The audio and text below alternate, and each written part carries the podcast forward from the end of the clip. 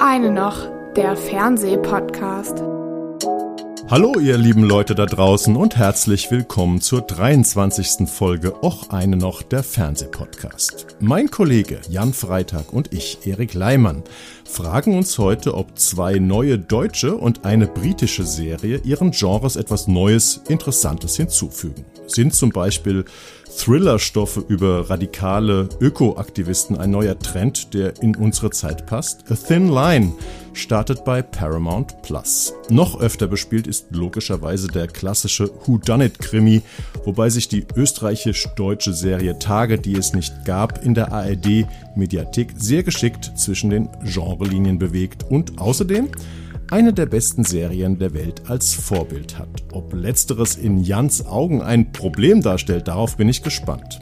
Bleibt das Sittengemälde und die Coming-of-Age-Story einer weiblichen Comedian im London der Swinging Sixties. Funny Woman, nach einem Roman von Nick Hornby, startet bei Sky. Jan wollte da gerne drüber reden. Ich war anfangs nicht so überzeugt. Mal sehen, wo wir uns heute treffen. Apropos, lieber Jan, welches Genre, wir haben jetzt gerade ein bisschen über Genres gesprochen, beziehungsweise ich, welches Genre ist denn deiner Meinung nach absolut unterrepräsentiert in der gegenwärtigen Serienlandschaft und sollte dringend deiner Meinung nach mal bespielt werden? Klingt jetzt witzigerweise gerade so, als wenn, als wenn es nicht genug Masse gäbe, um sämtliche Themen, die existent sind oder theoretisch äh, bespielt werden könnten, auch bespielt werden angesichts dieser unfassbaren Flut an fiktionalen Formaten. Ich glaube, ich könnte, also ich, ich habe es ja schon öfter mal gesagt, immer wenn es darum geht, dass, äh, dass wir über Themen reden und welche Relevanz die haben und ich dann zu dem Schluss komme, zu meinem persönlichen Schluss, ich fände es toll, wenn die Leute nicht immer so exaltierte Geschichten erzählen und dass mhm. immer die Charaktere immer so wahnsinnig krasse Sachen erleben. Haben wir hier auch wieder, also praktisch in jeder Serie passieren allen Leuten immer richtig krasse Dinge. Ich finde Serien spannend oder Formate spannend, in denen den Leuten ganz wenig passiert, in denen wir mhm. eben beim Alltag, also das ist... Ich, die ich, kleinen Geschichten. Die kleinen Geschichten mhm. im Großen. Ich nenne da manchmal äh, ganz gerne sowas wie diese Drombuschs oder so diese so, so Serien aus der, aus der Frühzeit der deutschen Fernsehunterhaltung, die einfach nur Menschen beim Dasein betrachten. Das finde ich ja. interessant. Was ich zum Beispiel nicht mehr sehen mag, sind WG-Geschichten. So, hm. äh, so vier, fünf, äh, irgendwie seltsam, krass unterschiedliche Leute, so zwischen, äh, zwischen Anfang und Ende 20, die ihr, ihr Gemeinschaftsleben so zwischen Studium und Prokrastinieren und, äh, ja, und Adoleszenzverweigerung äh, versuchen in den Griff zu kriegen und gemeinsam dabei mal witzig und mal traurig sind und sowas, das ist immer wahnsinnig aufgesetzt mhm. und entspricht immer so gar nicht meinem, meinen Erfahrungen sind als wir da rausgewachsen, einfach aus den WG-Ambientes. Äh, wahrscheinlich, ja, das ist, das, das kriegt wahrscheinlich echt in so, in so jüngeren Publika kriegt das einige Fans, aber mich persönlich stört es und ich traue jetzt aber auch äh, anderen Dingen, die immer noch, immer noch stark bespielt werden, aber so ein bisschen weniger geworden sind, wie Anwaltsserien und Ärztinnen-Serien und so weiter. Nicht traue ich jetzt nicht mehr nach. Ja. Ich habe mir auch überlegt, äh, wie ich auf die Frage antworten würde. Und äh, die beste Nachricht wäre wahrscheinlich, dass äh, ein Stoff überhaupt kein Genre bespielt. Ne? Also ich erinnere da so ein bisschen an äh, meine Lieblingsserie aus dem letzten Jahr, Severance, wo du echt am Anfang oder wo du grundsätzlich Probleme hättest, die in ein Genre einzusortieren, wo du erstmal etwas länger erklären müsstest. Wir haben gerade, wir waren bei Freunden zum Essen eingeladen und haben denen die Serie erklärt oder kurz vorgestellt, äh, vorletztes Wochenende. Und da habe ich erstmal gemerkt, wie schlecht man die eigentlich sofort in irgendwas einordnen kann. Und heute sprechen wir eigentlich über drei Serien, die ich finde, kann man ganz gut in Genres einsortieren, aber mal gucken, ob wir die deswegen oder trotz äh, dieser Tatsache interessant finden oder eben weniger interessant. Wobei das die Frage ist, ob ich glaube, die Leute, die solche Serien machen, die mögen das ja immer gar nicht so gerne, wenn man den Genre unterjubelt. Ist auch wenn man so, wenn man so Musikkritik macht, wie wir beide ja auch viel getan haben in den letzten Jahrzehnten, und man spricht KünstlerInnen darauf an, äh, in welches, in welches Fach sie denn gehören, in welches Genre oder welchen Bereich der Musik. Und da sagen sie immer so, ich will mich nicht einordnen lassen und denken sich dann manchmal irgendwelchen Bullshit aus, so, äh, wie, wie so deutsche, deutsche Prog-Rock-Bands das gerne machen. Oder sie verweigern einfach jede Einordnung. Und das geht, glaub, wahrscheinlich geht das Filmemachen dann auch oft so, dass die eigentlich gar nicht wollen, dass man sie irgendwo verschachtelt. Also, aber ich glaube, produktionsseitig, wenn man jetzt Produzenten oder Sender betrachtet, da spielt das Thema Genre eine unglaublich wichtige Rolle. Also ich glaube, wir haben, oder ich habe zumindest für die heutige Podcast-Ausgabe so viele Serien angecheckt wie noch nie, weil ich fand es ein bisschen schwierig, interessante Sachen zu finden jetzt zu diesem Starttermin. Mhm. Und was da an Genremasse dabei war, wo man genau gemerkt hat, ach ja, Apple will jetzt auch dieses Genre bespielen oder äh, keine Ahnung, Amazon fehlte noch dieses und jenes, was bei den anderen erfolgreich ist, ne? sowas in der Art. Und ähm, das ist schon ziemlich krass. Und ich glaube, Genres lassen sich einfach relativ gut verkaufen. Die werden ja auch, kriegen ja auch Kategorien auf den Streamingdiensten, ja, genau. wo dann halt eine Überschrift steht und darunter sind, dann kannst du dann irgendwie in die eine oder andere Richtung schauen und findest mittlerweile Dutzende von Serien dazu, meistens Serien dazu.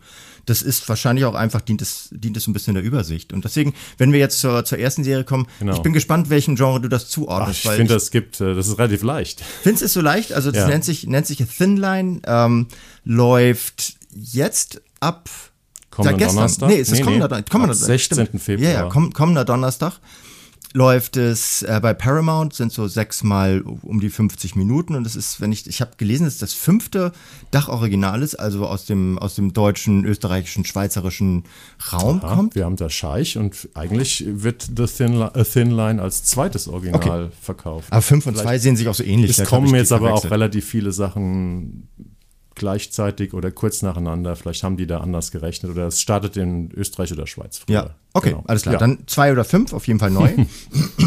und es ist, handelt von den beiden Zwillingen Anna und Benny. Also Benny ist auch ein, äh, ein Mädchen, eine Frau die so eine, äh, so eine klimakritische, klimawandelkritische äh, Plattform betreiben. Nee, klimawandelkritisch ist Quatsch, ne? Eine, eine äh, klimaaktivistische Plattform betreiben, nennt sich Climate, äh, Climate Leaks. Genau. Ja. Und darin äh, Klimaverbrechen aufdecken.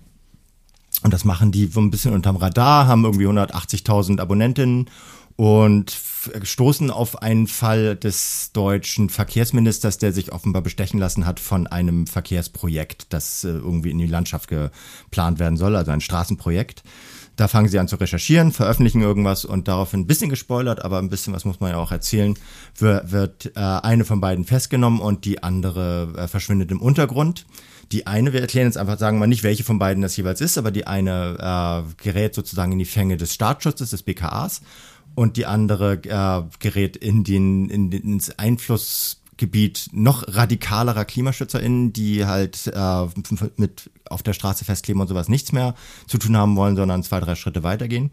Und wir erleben diese beiden Frauen dabei, wie die sich auseinanderentwickeln, weil die eine äh, die Gelegenheit beim Schopfpakt ihrer Strafe, ihrer langjährigen Strafe, die drohen könnte, zu entgehen, indem sie mit der BK, mit dem BKA zusammenarbeitet. Das gucken wir uns also sechs Folgen lang an. Ich habe davon dreieinhalb gesehen. Wie viel hast du gesehen? Mhm. Ähm, das ist eine wirklich sehr, sehr spannende Frage, weil ich finde, mein Urteil, wir wollen noch nicht mit dem Urteil einsteigen über die Serie, hat sich in dieser Zeit sehr, sehr stark verwandelt. Ich habe drei Folgen gesehen ähm, und ich finde, die sind sehr, sehr unterschiedlich. Also auch in Bezug darauf, wie gelungen ich sie fand. Ja. Aber gut, kleiner Teaser, aber wollen wir noch nicht. Willst du noch was sagen? Naja, also ich, ich versuche mal so ein bisschen, bisschen die Art und Weise der Darstellung äh, zu beschreiben. Es ist so ein, so ein Cybercrime-Drama, das einerseits eine Milieustudie darstellt, nämlich in diese klimaaktivistische Szene hineinzublicken, andererseits eine, eine politische Milieustudie, die zeigt, wie der Staat dagegen vorzugehen versucht. Und äh, wie es passt natürlich jetzt alles auch äh, stark in, diese, in diesen Diskurs um die letzte Generation ja. und um die, die Legitimität des radikalisierten Widerstandes gegen eine Klimakatastrophe, die du mit, äh, mit Methoden jenseits der Radikalität ja womöglich nicht mehr so in den Griff zu bekommen scheinst. Und das hat der, das ist, das stammt vom, von den Showrunnern Jakob und Jonas Weidemann äh, wird dann nach den äh, Büchern von Stefanie Renn, kennst du die? Nee, aber ich habe sie nachgeschlagen. Stefanie Renn ist eine ähm, noch relativ junge, mit 36 Jahren deutsch-taiwanesische Autorin, kommt so aus dieser äh, Filmakademie Baden-Württemberg-Schmiede und hat für ganz viele Kurzfilme und kleine Sachen schon Preise gewonnen, also überdurchschnittlich viel für die kurze Zeit, die sie aktiv ist und hat, war Head-Autorin der RTL-Comedy Nicht tot zu kriegen, die ich allerdings nicht kenne. Ich auch nicht, habe ich nicht verfolgt. Also es ist so ein junger, talentierter Mensch, äh, die, den man, der man da äh, diesen Auftrag gegeben hat, das zu schreiben. Keine und, schlechte Wahl, sage ich jetzt schon mal so vorweg, ja. als, kleine, als kleine Ankündigung meiner Sicht auf die Dinge. Ähm, umgesetzt von Sabrina Sarabi und Damien John Harper Und die machen das genauso, wie man so diese Cybercrime-Geschichten äh, oder Cybercrime-Milieu-Studien sich so vorstellt. Das ist alles sehr schnell erzählt, sehr schnell geschnitten, ähm, auch sehr schnell, sehr schnell äh, gesprochen. Also es, ist, es herrscht ein großes Tempo, herrschen aber auch immer wieder so Momente, in denen es sehr ruhig zugeht. Mhm. Wenn sich diese beiden zum Beispiel, wenn die so ihre Sphäre wechseln, also aus ihren, aus ihren Hacker- Hacker-Communities also das sind zwei Mädels, diese Schwestern, die, ähm, ich glaube, es wird auch irgendwann angesprochen, ein IT-Studium gemacht haben. Mhm. Ähm, genau, sind Hackerinnen. Die eine arbeitet jetzt auch in irgendeiner äh, eher linksorientierten IT-Klitsche und die andere hängt, glaube ich, so rum und widmet ihr Leben ganz dem Widerstand. Ja, das ist, und das sind schon mal neue Charaktere, das halte ich der Serie unbedingt zugute, weil bislang waren in den ganzen, in den ganzen äh, Cybercrime und ähm, Hacker- Formaten waren es meistens die Boys, die das gemacht haben. Es gab mal so eine wie Birgit Minichmeier hat in Dengler, spielt da oh, ja so ein bisschen die, die Hackerin, aber Schlimm. es ist natürlich echt ein schwieriges Format. Ansonsten war so Stichwort Mr. Robert, ist diese Szene immer sehr, sehr stark von, äh, sehr stark männlich durchsetzt. Jetzt hat, haben diese, haben äh, Jonas und Jakob Weidemann sich mal für zwei Frauen entschieden. Das finde ich schon mal sehr, sehr progressiv. Eine Autorin, zwei Regisseurin, nee, eine Regisseurin. Eine Regisseurin. Also ja. es ist ein sehr divers aufgestelltes Team und es hat eine, hat eine große, hat eine große gesellschaftliche Relevanz durch diese Debatte darüber, was darf die Klimabewegung eigentlich und was darf sie nicht und wie stürzt sich der bürgerliche Mainstream natürlich auf die Methodik, also auf die Form statt der Funktion des Widerstandes, weil sie damit ihre eigen, ihr eigenes Versagen ganz gut, äh, ganz gut kaschieren können. Das ist, glaube ich, so ein bisschen die Metaebene dieser Geschichte. Und du hast schon recht, die, die erzählt ihre, ihre einzelnen Folgen in sehr unterschiedlichen Tempi. Welche hast du da wahrgenommen? Also ich fand, die erste Folge hat mich so ein bisschen gespalten zurückgelassen, ähm, wo ich dachte, okay, äh, die Charaktere haben schon irgendwie, haben schon was. Also allein wie ungeschminkt und naturalistisch diese ganzen Leute aussehen in dieser Serie. Das fand ich schon mal ziemlich beeindruckend. Wir haben noch gar nicht äh, gesagt, dass die beiden Schwestern ähm, von äh, Saskia Rosendahl gespielt werden die ja schon eine anerkannt tolle äh, jüngere Schauspielerin ist, auch schon 29 und die, ich sage jetzt mal wildere, radikalere von beiden, doch jetzt kleiner Spoiler, aber das sieht man ja gleich am Anfang, ist ähm, Hanna Hilsdorf, auch eine 30-jährige Berliner Schauspielerin, hat mal in Aus dem Nichts gespielt. Und äh, die beiden, finde ich schon, sind schon so ein gewisses Fund, mit dem die Serie wuchern kann. Interessanterweise ne? zwei Zwillinge, die sich überhaupt nicht ähnlich sind. Ja, also ich glaube, seit äh, Arnold Schwarzenegger und Danny DeVito in Twins ähm, haben sich äh, noch nie in der Filmgeschichte Zwillinge so wenig ähnlich gesehen. Das ist schon eine etwas kühne Behauptung. Und ja. wenn wir schon bei kühnen Behauptungen sind, ähm, dann muss ich noch die zweite Folge äh, ansprechen. Da habe ich nämlich dann gedacht, nee, die Serie ist scheiße, weil da passieren dann so unfassbar unglaubwürdige Sachen, dass, äh, keine Ahnung, ein Fernsehsender ähm, die Aktion einer Hackerin äh, in ein Kraftwerk ähm, mitfilmt, die versucht da irgendwie so eine Katastrophe zu retten. Äh, die äh, zeigt uns, dass ein BKA-Beamter, äh, gespielt von Peter Kurt, der, sag mal, ähm, persönlich eng verwoben ist mit diesen Zwillingen ähm, als Patenonkel, äh, trotzdem der Ermittler bleibt in der Sache, wobei man niemals in der Realität würde irgendwie ein, ein Verwandter irgendwie äh, seinen Nichten irgendwie hinterher äh, recherchieren beziehungsweise ermitteln. Und das fand ich sowas von unglaubwürdig. Ja, ja wo, wobei ich, also finde ich auch, ich habe mich am Anfang gewundert, dass er sie überhaupt vernehmen darf, so, das wäre total ausge, ausgeschlossen, nehme ich mal an. Andererseits wird er danach ja auch so ein bisschen zum Undercover-Führer, nennt man, glaube ich, oder sowas, ne? Also derjenige, der sie so leitet, also der, der eine, der eine Person aus einer, aus einer politischen Sphäre ja. ähm, dabei begleitet und da auch, damit auch trainiert, wenn ich das richtig verstanden habe, vielleicht ändert sich das später nochmal, dass sie äh, Informationen liefert und dass sie an diese, an den, an den Kern der Szene rankommen. Vielleicht wird, macht man sich das da dann eher zunutze, dass er eine persönliche Beziehung mhm. zu ihr hat. Das kann ich aber nicht einschätzen, weil meine Zeit beim BKA, die ist schon lange her. Ist schon ein bisschen her. Waren auch nur zwölf Jahre, die ich für die gearbeitet habe. Also was ich ziemlich klasse fand, war, ähm, dass die Serie sich ziemlich viel Zeit nimmt, um so, ja, Hackermaßnahmen oder auch so Maßnahmen, die man ergreift, um sich, äh, um die Spuren zu verwischen hinter einem selbst oder auch im Untergrund zu verschwinden, dass man das mal so relativ praktisch und detailliert ähm, mit anschaut. Und das hat auch eine gewisse Spannung, ja, wenn die eine Schwester dann halt in den Untergrund geht und versucht, ihre, ihre Spuren zu verwischen und diese ganzen Vorsichtsmaßnahmen. Da ist man dann so ein bisschen mit in diesem Spannungsfeld, so nach dem Motto, hoffentlich werde ich nicht entdeckt und guckt sich das äh, relativ spannend an. Aber richtig gut, um jetzt nicht zu viel Negatives zu sagen, fand ich es dann ab der dritten Folge, weil da äh, schaltet die Serie irgendwie zwei Gänge runter, was den Alarm betrifft. Und äh, wir erleben auf einmal, wie so Charaktere ausgeleuchtet werden. Ja. Nämlich sowohl die ErmittlerInnen als auch die ähm, radikalen Klimaaktivisten. Und es gibt, kommt dann auch zu, zu ganz kuriosen Querverbindungen. Ähm, und da ist die Serie auf einmal fantastisch gespielt, finde ich. Auch. Ich fand sie tatsächlich auch, also ich, ich stimme da total mit dir überein, dass sie nachher sich ein bisschen mehr auf die, auf die Persönlichkeiten stürzt und das aber auch nur kann, weil sie vorher natürlich Dispositionsarbeit geleistet hat. Also sie mhm. mu musste in den ersten zwei Folgen auch so ein bisschen was erklären, hat aber dabei, finde ich, diesen Graben übersprungen, didaktisch zu werden. Das, was man oftmals hört, wenn man, wenn man über aus, aus dieser Cyber-Szene äh, informiert oder unterhalten wird, müssen die manchmal so die Basics erklären. So und ich hack mich da jetzt mal rein sagen oder sowas. Es ist definitiv keine ARD oder ZDF-Produktion, nee. weil da war das immer ganz schlimm. Weil man, da schlimm. musste man für das im Durchschnitt 63-jährige Publikum halt immer noch mal erklären, wie man einen Computer bedient, so ungefähr. Ja, aber witzigerweise müssten sie es mir eigentlich auch erklären, weil ich davon natürlich auch null ja. Ahnung habe.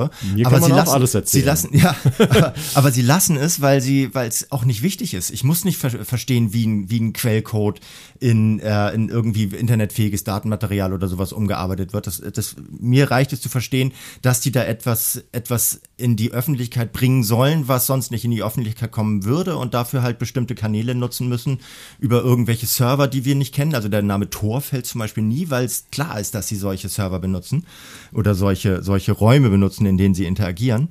Deswegen, äh, ich, ich muss nicht alles verstehen daran. Ich muss verstehen, was die Charaktere damit zu tun haben. Und das machen die meistens, finde ich, selbst am Anfang auch schon sehr gut. Und es, hin und wieder müssen sie mal, müssen sie sich gegenseitig so anfeuern, wie scheiße der Klassenfeind ist.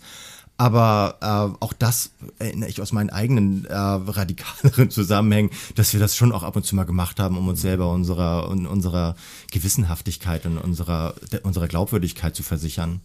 Ich finde es wirklich interessant oder schwierig, weil ähm, die ersten beiden Folgen laufen am nächsten Donnerstag, also wenn es startet am 16. Februar im Paket. Und danach läuft äh, pro Woche, also die restlichen vier Folgen laufen im Wochenrhythmus. Und für mich ist die Serie eigentlich erst ab der dritten Folge gut geworden. Ich verstehe, was du meinst, dass sie erstmal so ein bisschen mehr Action und Spannung und Exposition schaffen müssen. Also allein dieser Gegensatz Untergrund versus äh, BKA und wer steht auf welcher Seite und welche Querverbindungen gibt es und ähm, ja, auch welche, mit welchen Skrupeln oder, oder Ängsten oder Problemen hat man zu kämpfen auf der jeweiligen Seite. Das macht ja dann letztendlich diesen Öko-Thriller und dieses Nachdenken über, wie weit kann Radikalität gehen oder muss sie gehen, macht ja den Reiz letztendlich aus. Aber ich habe tatsächlich erst mein Herz für die Serie mit der dritten Folge entdeckt. Und ich mache mal ein Beispiel. Ähm, es gibt eine sehr radikale ähm, Aktivisten- Führerin, die von einer holländischen Schauspielerin gespielt wird, die ich nicht kannte. Hadewig Minis. Kenn ich auch nicht. Sitzt im? Äh, das ist die Rollstuhlfahrerin, ja. genau. Ist in den Niederlanden ein Star, hat zum Beispiel mal 2013 im Film gespielt, der für die Goldene Palme in Cannes nominiert war, äh, Borgmann. Ähm, und wie die als radikale Gruppenführerin auftritt in der zweiten Folge, hat mich unfassbar genervt. Ja, mich hat sie auch genervt. Also die hat dann auch, da kommt dann auch wieder diese Geschichte ins Spiel, wo ich immer denke, hätte man es doch anders gemacht. Und zwar, ich nehme an, sie kann kein Deutsch oder zumindest nur sehr schlecht Deutsch. Sie spricht dann aber perfekt gebaute deutsche Sätze, aber mit einem starken Akzent, der irgendwie auch so ein bisschen, so, der dazu führt, dass die äh, Sätze so ein bisschen auswendig gelernt äh, klingen. Hat man öfter mal in Filmen, äh, wenn SchauspielerInnen irgendeine Sprache sprechen, die sie eigentlich nicht können. Da hätte ich vielleicht dazu geraten, sie soll einfach Englisch sprechen oder so und es äh, untertiteln. Jedenfalls, diese Figur hat mich unfassbar genervt. In Folge 2. In Folge 3 kriegt die auf einmal so einen privaten Erzählstrang, den ich total berührend fand und wo ich auch dachte, ist sensationell gut gespielt. Ja. Und also so ein Shift irgendwie in der Wahrnehmung einer Serie äh, zwischen zwei Folgen habe ich eigentlich schon lange nicht mehr. Okay. Ich, war, ich, ich fand die auch sehr anstrengend. Ich habe mir dann aber auch, glaube ich, als ich die gesehen habe und gemerkt habe, dass ich sie anstrengend finde, vor Augen gehalten, dass die ja auch diesen Schritt äh, geht, diese beiden äh, radikalen oder diese eine radikale Klimaaktivistin zu einer letztlich terroristischen Klimaaktivistin umzu, umzustimmen, umzupolen, klingt jetzt so manipulativ. Aber wenn, wenn du das machst, wenn du, wenn du selber von anderen Menschen massive Radikalität erwartest, musst du ja selber auch diese Radikalität in deiner, in deiner Persönlichkeit und in deiner politischen Zielstrebigkeit transportieren. Und das soll sie, glaube ich, machen. Also das ist, glaube ich, die Aufgabe ihrer Härte, die sie so im, im, im Diskurs mit der, mit, mit dieser, mit ihrer künftigen Mitterroristin hat, darstellen soll. Also mich hätte sie damit nicht überrascht. Sie wirkt wie eine äh, terroristische äh, Marktschreierin. Ja, also ich hätte okay. gedacht, also wenn diese Frau versucht hätte, mich einzufangen, sozusagen als Guru einer Bewegung, äh, ich wäre der Erste gewesen, der aus der Tür rausgegangen wäre. Und dann sitzen diese beiden jungen Leute, es gibt noch einen jungen, äh, noch einen jungen Aktivisten, der Teil der Gruppe ist, den ich übrigens auch super fand. Anjol Kierberg heißt der junge Mann, äh, war 2020 äh, Ernst Busch Schauspielschulenabgänger ähm, und wird im nächsten Schwarzwald-Tatort ähm, das geheime Leben unserer Kinder eine relativ große Rolle spielen, habe ich mir sagen lassen.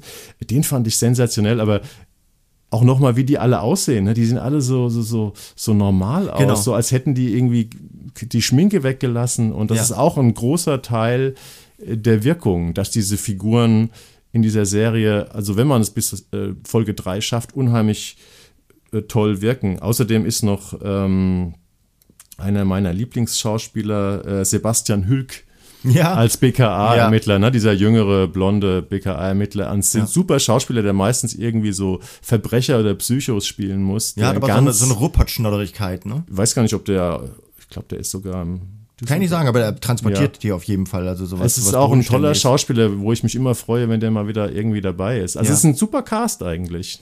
Ja. Kanntest du diese äh, Hannah Hilsdorf, die, die diese Nee, die kannte ich nicht. Die ist tatsächlich, nicht, die ne? finde ich auch, also ich, ich kannte auch solche Leute. Ich kannte die beide. Ich kannte die Saskia Rosendals, ich kannte die Hannah Hilsdorfs. Ich kannte diesen, die halt so richtig, die einfach so, so energisch waren, dass die ganze Zeit gebebt haben. Und ich kannte die, die immer so ein bisschen vorsichtiger waren. Und vor allem fand ich, was du schon gesagt hast, fand ich gut, dass sie sie nicht so kostümiert haben, sondern die, die sehen relativ normal aus. Also die Ja. sehen schon ein bisschen, natürlich ein bisschen angelinkst aus, sowas, ne? Also tragen jetzt keine, keine teuren Markenklamotten oder sowas. Eher so Vintage-Zeug vom Flohmarkt, aber trotz allem ist es nicht, wird es nicht ausstaffiert, sondern so, als wenn man sie, die Leute von der Straße von der Demo gezogen hätte. Halte ich der Serie auf jeden Fall so gut. Aber ich bin tatsächlich, ich, ich fand die ersten beiden Folgen auch nicht so abschreckend. Ich habe es verstanden, dass man ein bisschen was erklären muss, aber in dieser Erklär, äh, Erklärnotwendigkeit sind sie, was ich ja schon gesagt hatte, nicht besonders didaktisch geworden. Und manchmal muss man halt auch ein bisschen Charaktere ein bisschen drüber zeichnen, um klarzumachen, auf welcher Seite sie, ste äh, sie stehen. Es ist ja immerhin noch Fernsehen, das auch äh, Menschen erreichen soll, die gar keine Ahnung haben davon.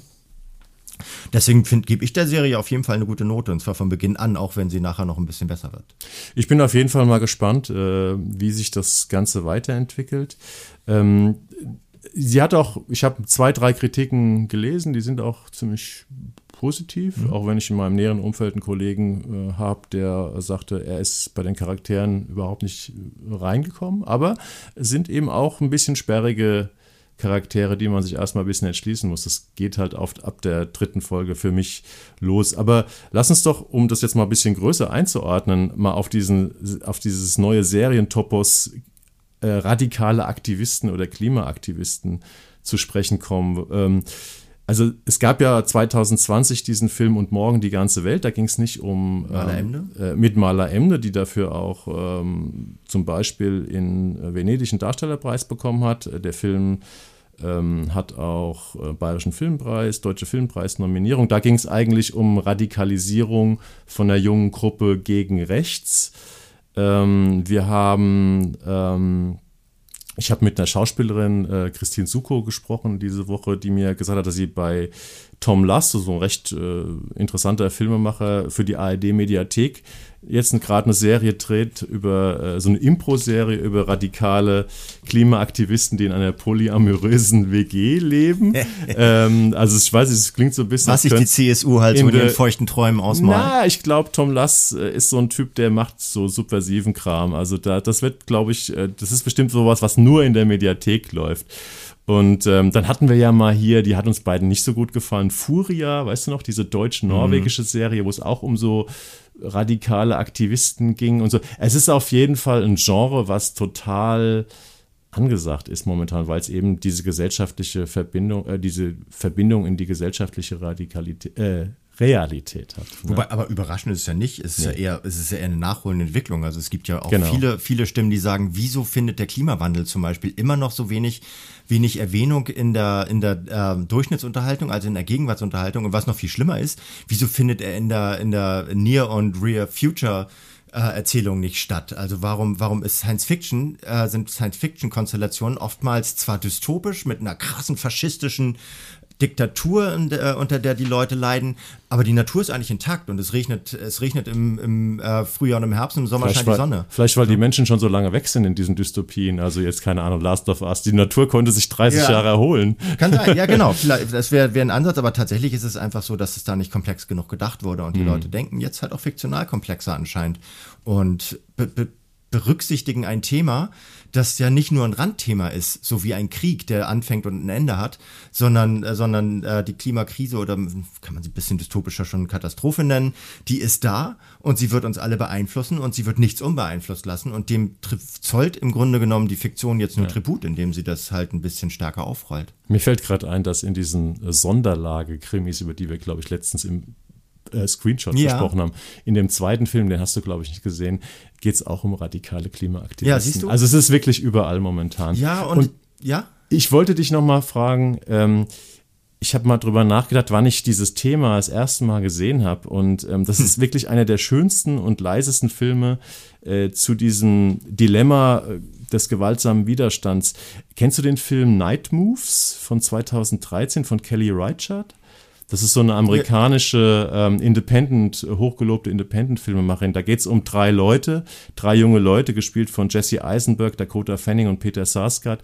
Die wollen irgendwo in der amerikanischen Provinz so einen so ähm, Staudamm in die Luft sprengen, um so, ein, ähm, um so eine Geschichte, so einen Bau zu verhindern. Und dabei kommt ein Mensch ums Leben. Und dieser ähm, Film ähm, schildert auf so eine ganz leise und unglaublich intensive Art. Die trennen sich danach, weil sie ja nicht gefasst werden wollen, wie jedes äh, von deren drei Leben sozusagen durch diese durch diese Schuld beeinflusst äh, wird. Ähm, und das ist ganz leise und ganz subtil erzählt. Und ich weiß nicht, bei welchen Streamer Night Moves, also nicht der Ritter, sondern die Nacht, ähm, hm. von 2013, wenn ihr den mal irgendwo findet und Lust habt auf einen richtig guten psychologischen Arthouse-Film, ähm, dann kann ich den okay. empfehlen. Und das war wirklich eine der ersten ähm, Plots, wo so radikaler äh, Aktivist, äh, Klimaaktivismus so ähm, im Zentrum äh, der Erzählung stand. Ja. Vor zehn Oder, Jahren. Na, wir hatten ja hierzulande, hatten wir die fetten Jahre sind vorbei das ist zwar kein Klimaaktivismus, aber das ist äh, linksradikaler Aktivismus, ja. der auch, äh, wo, wo, wo sich die, die Radikalisierung auch äh, so, so selbst radikalisiert und selbst in, an den Abgrund führt, damals mit Daniel Brühl, genau. Julia Jentsch und Stiepe Erketscher, glaube ich. Ja, ja, die, als sie da alle noch jung waren. Als sie alle noch jung waren. Und äh, das war so, ist in meiner Erinnerung der erste Film, der sich mit der radikalen Linken ähm, auf eine Art und in einer Art und Weise befasst hat, die nicht kriminalisiert, sondern, sondern, ja. sondern auch ein bisschen, bisschen Verständnis zu erwecken scheint. So, das ist also, ich meine, dieses das Thema Radikalisierung in der Politik gibt es schon länger. Sie ist äh, durch die ganze RAF-Geschichte klar, RAF. wurde ja auch immer wieder aufgegriffen in ganz vielen Spielfilmen. Aber diese, dass man jetzt da, wenn man sagt, die Grünen, die sind doch so pießig und die die Umwelt schützen wollen, ähm, dass die sich dann eben jetzt auch ähm, rein geschichtlich jetzt in den letzten Jahren radikalisiert haben, ähm, ist halt jetzt einfach ein neuer Erzähltopos, mhm. wo wir jetzt halt Filme sehen. Und da war halt dieses Night Moves, von dem ich gerade gesprochen habe, vor zehn Jahren so ein bisschen der erste Film. Als ich das damals in der Zeitung gelesen habe, äh, Film über radikale Klimaaktivisten, die äh, dachte ich so, abgefahrene Idee, ne? Und ja. klar, zehn Jahre später ist es überall. Aber ich bin so ein bisschen skeptisch, was das, was uns das, äh, das, das filmische Bürgertum damit sagen will, weil ich befürchte, dass sie, dass sie am Ende Ende immer darauf hinaus wollen zu sagen, Leute, seid pießig, seid friedfertig, lasst uns das System intern klären und nicht System extern, lasst uns nicht das System bashen, sondern versuchen das System zu reformieren. Das ist ja genau der Punkt, an dem diese äh, solche Formate ansetzen. So funktioniert es, kann es überhaupt noch funktionieren mit äh, mit Mitteln des Diskurses, die Katastrophe abzuwenden oder müssen mhm. wir nicht langsam mal PolitikerInnen erschießen oder was weiß ich. Also müssen wir nicht langsam mal radikaler werden. Das ist ja eine Debatte, die wir führen müssen. Und diese, die, auch diese Serie führt diese Debatte. Ich habe sie jetzt halt noch nicht zu Ende geguckt. Wir müssen sie bisschen, zu Ende schauen, ja. Genau, ich bin, ich habe ein bisschen Angst, dass sie, dass sie am Ende doch ein bisschen pädagogisch wird und sagt, Leute, so nicht. Wir müssen immer versuchen, mit allen im Gespräch zu bleiben. Also auch mit, mit Blackwater und diesen und, diesen, und irgendwelchen Leuten, die, die sich die Nase wund verdienen an, an der Klimakatastrophe und sowas das, da, da habe ich das Gefühl, am Anfang versucht der Film dann, versucht die Serie ein Statement zu setzen und ich hoffe, dieses Statement halten sie durch. Ja, schauen wir mal. Also ich glaube, dass jetzt äh, hier Sie, Furia und Co., dass wenn sowas in, von ARD und ZDF, also öffentlich-rechtlich kontrollierten Redakteuren, äh, Redakteurinnen ähm, betreut wird, wird es immer letztendlich die Mainstream-Auflösung geben, da dem Motto, ihr müsst zurückkommen auf den Grund des bürgerlichen Gesetzbuchs. Mhm. Ähm, aber da ja sehr viele junge und auch teilweise radikale FilmemacherInnen ähm, hier, was jetzt Bücher und Regie und sowas betrifft, äh, in diesen Projekten mit drin sind, ähm, könnte ich mir auch vorstellen, dass es bei den Streamern in eine andere Richtung geht, ja. die mehr ja, ähm, verstört. Wollen wir es damit bewenden Wollen wir es damit bewenden lassen? So, wir wollen ja auch nicht so wahnsinnig lang werden. Immer. Das ist immer zumindest mein Bedürfnis, aber ja. wenn es das hergibt. Man kann ja immer, es gibt ja bei uns diese, diese Sprungmarken, wenn einem das äh, Thema überhaupt nicht interessiert, kann man äh, bei der Abspielstation, auf der ihr unseren Podcast hört, auch zum nächsten Kapitel übergehen, aber wir freuen uns natürlich auch, wenn ihr uns in Gänze hört. Das macht ihr gefälligst nicht. Deswegen reden wir jetzt äh, pointiert und zugespitzt über Tage, die es nicht gab. Genau, Tage, die es nicht gab. Ähm, acht Folgen ab Sonntag, ähm, jetzt kommenden Sonntag, 12. Februar, in der ARD Mediathek, also für jeden zu sehen. Oder linear ab kommenden Dienstag, 14.02 ähm, da startet es 20.15 Uhr, also zur besten Sendezeit mit einer Doppelfolge. Und danach, ähm, ja, wenn man nicht weiß, wie man eine Mediathek bedient, äh, muss man leider immer einen Dienstag warten, bis die nächste Folge kommt. Ich gehe mal davon aus, dass ihr äh, solltet ihr euch für die Serie interessieren, Tage, die es nicht gab, ähm, das Ganze in der Mediathek schaut und dann kann man das ja, dieses durchaus etwas längere Brett mit 8 mal 45 Minuten ähm, ja auch bingen. Ja, was ist Tage, die es nicht gab? Ein, ja, ein Name, der erstmal ein bisschen merkwürdig klingt. Ich sag mal so, äh, es wurde dem Drehbuchautoren der Auftrag erteilt, ein Big Little Lies aus Österreich zu schaffen. Also damit sind die ganz offen umgegangen. Also diese hochgelobte, vielfach ausgezeichnete Qualitätsserie von HBO äh, mit Nicole Kidman und Reese Witherspoon über reiche Mütter in der kalifornischen Nordküste äh, gibt es jetzt in einer österreichischen Variante. Ähm, auch da ähm, haben wir vier gut situierte Freundinnen um die 40, die mit ihren Männern und Kindern in der reichsten Gemeinde Österreichs leben. Hier ist auch die berühmteste Eliteschule des Landes angesiedelt, das sogenannte Sophinaum oder Sophianum. Die haben die früher selbst besucht, haben sich zwar geschworen, ihre eigenen Kinder da nicht hinzuschicken, aber jetzt, äh, oh Wunder, sind sie doch da.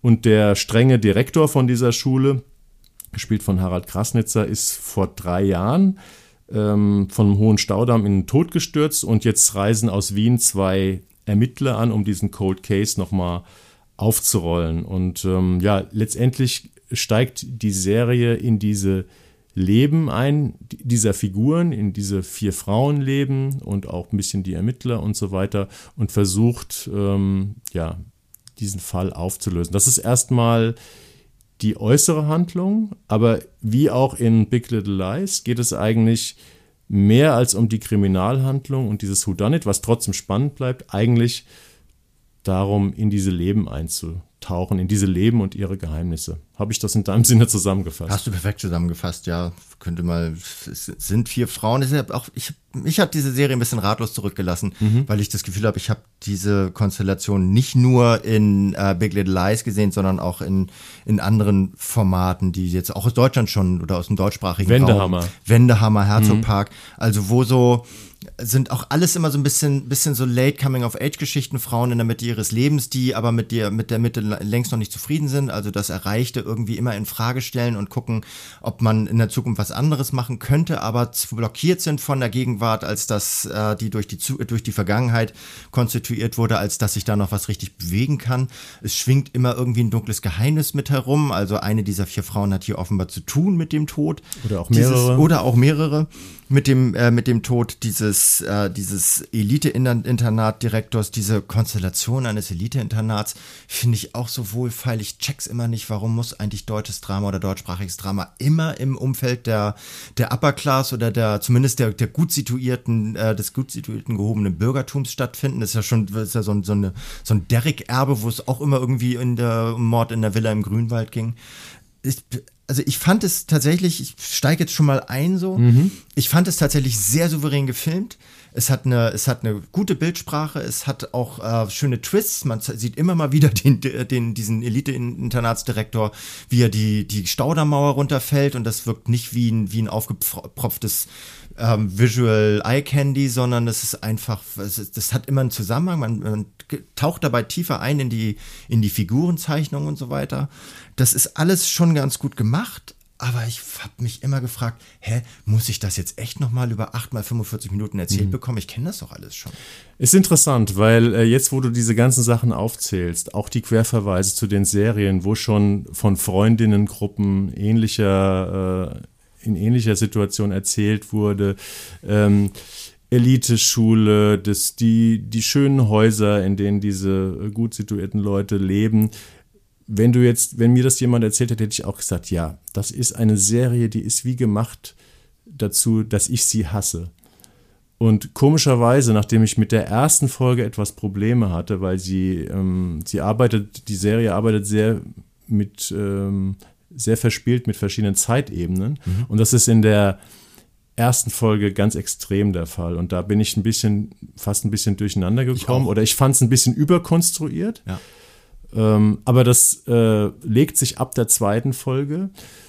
Und ich musste dann feststellen, dass je länger ich das geguckt habe, und ich habe jetzt sechs von acht Folgen gesehen, ich, ich werde es auch zu Ende gucken. Ich habe es noch nicht. Wie viel hast du gesehen? Wieder dreieinhalb. Das ist jetzt dreieinhalb. Mein, okay. Move, aber ich habe ins Ende reingeguckt. Sollte, könnte ich dir jetzt alles äh, verraten. Nee, bitte nicht. ähm, ich fand es, je länger ich mir das angeguckt habe, immer interessanter weil ich finde, und da ist wieder der große Unterschied zu den anderen Sachen, die wir hier so ein bisschen äh, am Rande erwähnt haben, es ist super geschrieben.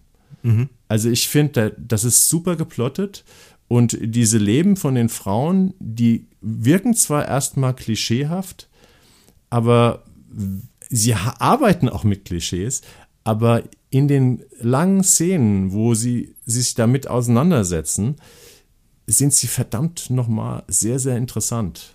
Das ging dir anscheinend nicht so. Doch, doch, nee, ich finde die, ich finde die Geschichten, ich, dann habe ich mich nicht, habe ich mich nicht richtig ausgedrückt. Ich finde die Geschichten interessant. Ich finde, ich finde auch, ich finde sowohl die, die Frauen als auch die Männercharaktere äh, originell. Also das sind, das sind zwar, die sind plakativ teilweise, ja. aber die sind, das sind keine Stanzen, das sind keine reinen Klischees. Es kommt natürlich eine Drogengeschichte in der einen Familie vor.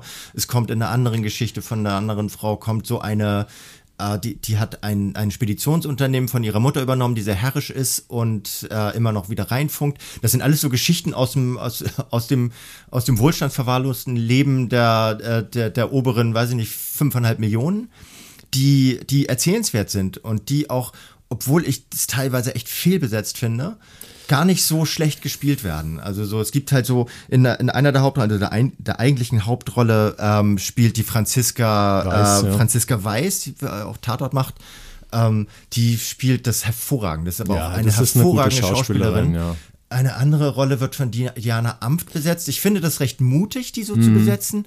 Sie ist auch die einzige, die dann so ein bisschen gegen diese Perfektion, also auch gegen diese phänotypische Perfektion der anderen drei Frauen anspielt, weil die einfach ein bisschen mehrgewichtig ist, also mhm. normalgewichtig ist. Und das, aber ich finde die, die, die, ähm, Entschuldige, liebe Diana, es, es mangelt dir einfach an Talent für die ganz großen Charakterrollen. Du hast das, was du kannst, machst du gut aber dafür, sie ist da überfordert. Dasselbe gilt für Jasmin Gerard. Ich finde, die sind beide überfordert in ihrer Rolle. Mhm. Und das, äh, das halte ich der Rolle, das halte ich dem Film so ein bisschen vor, dass sie, dass sie sich dass sie nicht klug gecastet haben.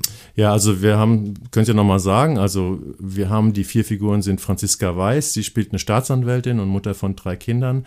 Bei ihr finde ich die Geschichte sehr interessant, dass sie sich äh, ja in so einen Art Rosenkrieg, äh, um nicht zu sagen, in ein ganz tiefes, in eine ganz tiefe Psychoschlacht mit ihrem Ehemann, der auch ein sehr mächtiger Jurist ist, ähm, verstrickt, gespielt von Andreas Lust. Ich habe es, glaube ich, schon mal gesagt, einer meiner österreichischen deiner, Lieblingsschauspieler. Ja. Immer wieder super, super stark, der Typ.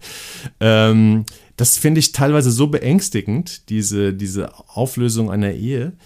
Ähm, das ist schon richtig schmerzhaft. Die ist toll gespielt, un und, unbedingt. Und die, die, die, die Geschichte von Jasmin Gerard, die irgendwie so eine so ein, so ein, so ein Teenager-Sohn mit Drogenproblemen hat, die finde ich deswegen sehr interessant, weil hier Quatsch, über quälende, ich habe bis jetzt sechs Folgen gesehen, über quälend lange Zeit die Sprachlosigkeit und die gegenseitige Zerstörung zwischen halbwüchsigen Kindern und Eltern durchexerziert wird. Also die äh, streiten sich immer wieder um das Gleiche und sie kommen immer wieder auf keinen grünen mhm. Zweig mhm. und das ist unfassbar schmerzhaft.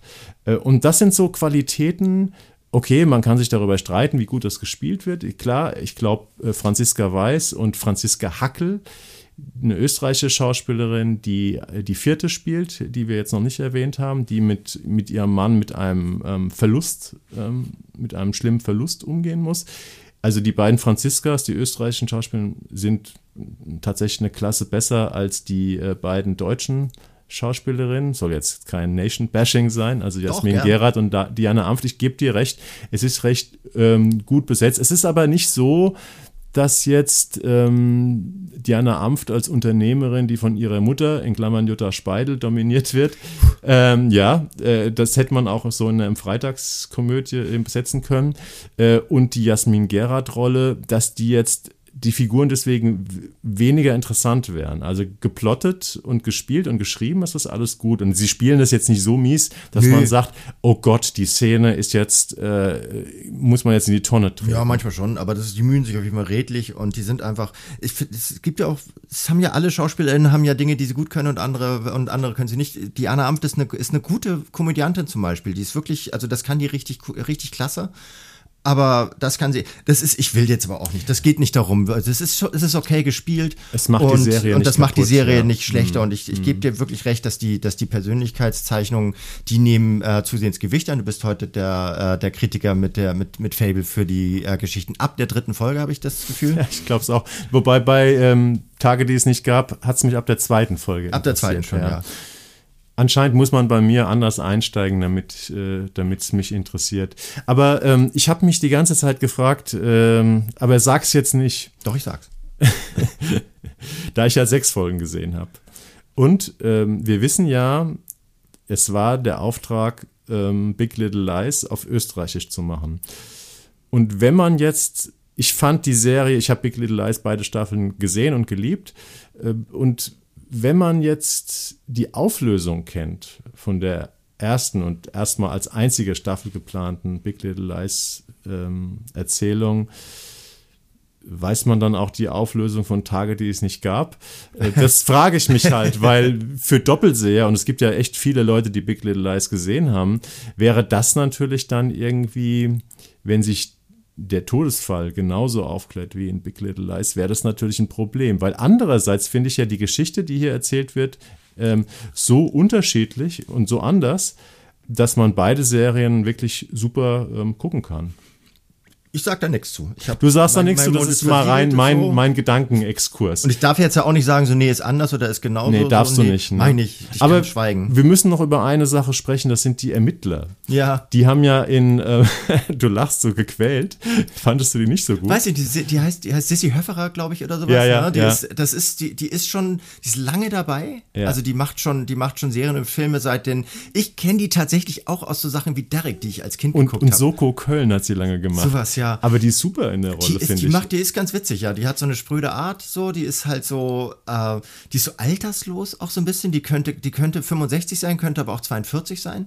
So, das, die ist tatsächlich also, interessant. Also, sie so. haben, das ist auch ein Diskurs ähm, ähm, zum, beziehungsweise ein, ein, eine Abweichung von Big Little Lies, die haben, in Big Little Lies gibt es, glaube ich, irgendwie so einen Ermittler, der ab und zu mal eine Frage stellt und der da in so Verhörräumen sitzt. Der hat eigentlich überhaupt keine richtige Rolle. Ähm, und hier sind die Ermittler, ja, man schaltet immer wieder zu denen im Schnitt und die haben so einen lakonischen, ganz merkwürdigen Tonfall, wie es ihn wahrscheinlich nur in Österreich gibt. Ich hatte ein Interview mit der Franziska Weiß zur Serie gemacht und sie meinte, ja, die Ermittler, das ist so ein bisschen Columbo meets Cottan ermittelt und das trifft es irgendwie so ein bisschen. Ja, die, die ja ich habe da noch mal eine Frage. So, also so wirken immer so ein bisschen bekloppt äh, oder, oder langsam und dann kommen sie trotzdem noch mit interessanten Ideen. Und haben dadurch eine moderierende Funktion, glaube genau, ich, auch so ein ja. bisschen. Das ist gar nicht die ermittelnde Funktion, schwingt so mit, aber tatsächlich sind sie, sie schwingen auch ja immer zwischen den einzelnen einzelne Protagonistin hin und her. Also sind immer mhm. unterwegs, sitzen immer im Auto und manchmal auch in ihren Büros, aber viel, viel in ihren Autos und fahren von A nach B zu C nach D und äh, und ver verkleben die, die Erzählstränge dadurch so ein bisschen. Das ist, glaube ich, auch die Idee, die dahinter steckt. Ich glaube, sie sollen auch so ein bisschen so ein, ähm, auf so eine sehr angenehme Art so ein Comic Relief herstellen, dass man nicht ganz so tief immer in diesen Problemen dieser Frauen mit drin hängt. Kann ähm, sein indem man einfach mal schmunzeln kann zwischendurch. Und ich kann hier tatsächlich schmunzeln, weil Humor ist ja so eine Sache, gerade bei Krimis.